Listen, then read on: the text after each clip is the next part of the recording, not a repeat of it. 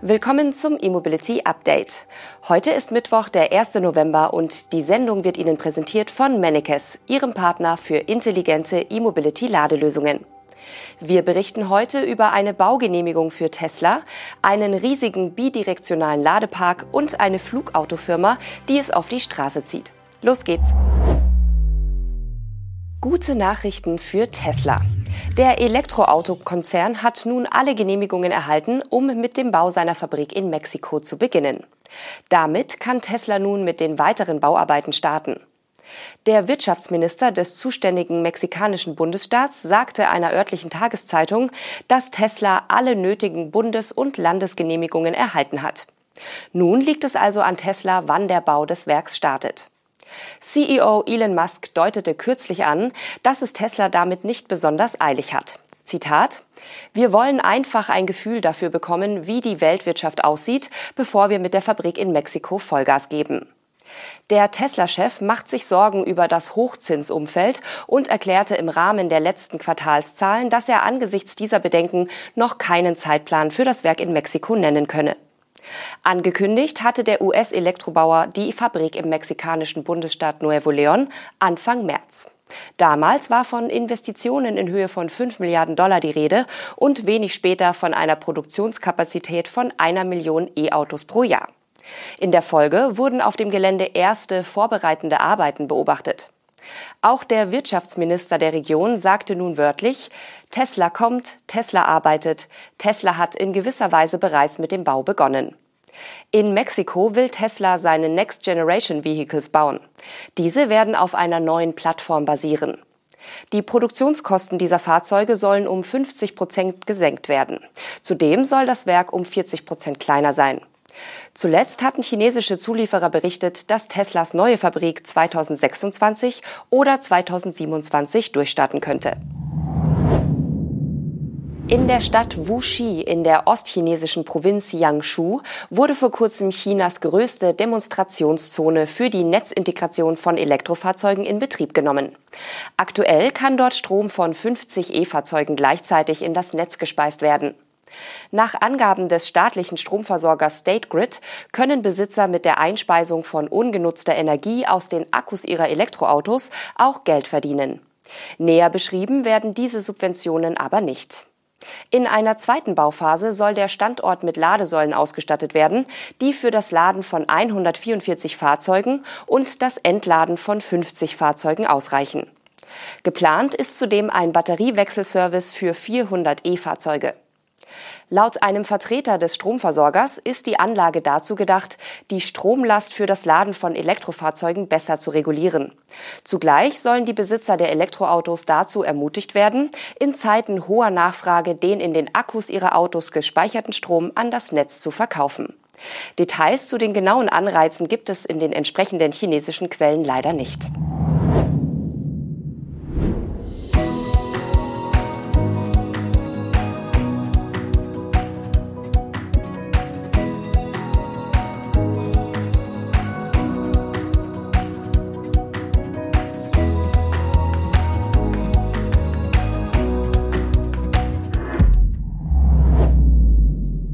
Den Flugautoableger des chinesischen Elektroautoherstellers Xpeng zieht es auf die Straße. Das Unternehmen hat auf dem Xpeng Tech Day 2023 zwei futuristische Konzepte präsentiert, die wir Ihnen nicht vorenthalten wollen. Schließlich setzt China schon länger die Trends bei der Elektromobilität. Beide Studien haben zwar auch mit der Luftfahrt zu tun, sind aber primär auf der Straße unterwegs. Das erste Vehikel, der sogenannte Land Aircraft Carrier, ist ein dreiachsiger Van mit Range Extender Hybridantrieb. Das Fahrzeug hat ein Fluggerät an Bord, dessen Batterien im Laderaum auch aufgeladen werden können. Somit soll der Senkrechtstarter stets für den anstehenden Flug bereit sein.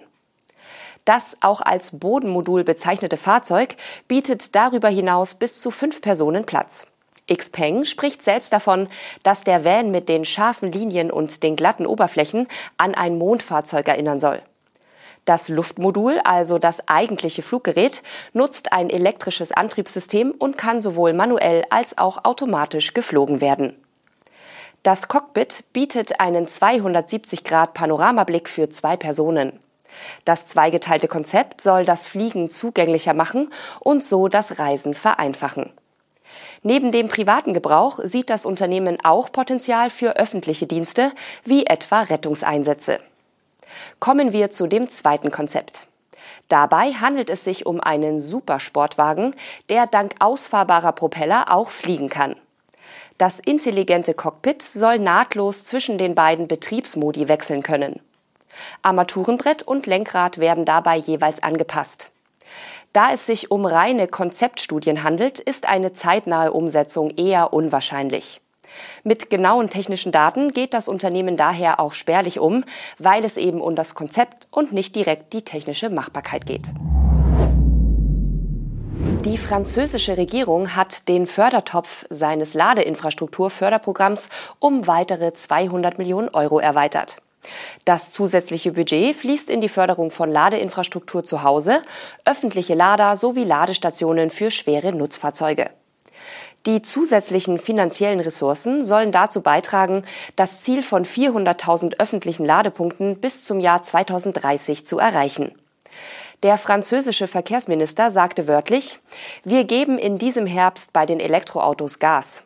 200 Millionen Euro zusätzlich, um den Aufbau von Ladestationen zu beschleunigen, ein stärkerer Ökobonus für Geringverdiener, das Sozialleasing für die Mittelschicht und eine Vereinfachung der Nachrüstung.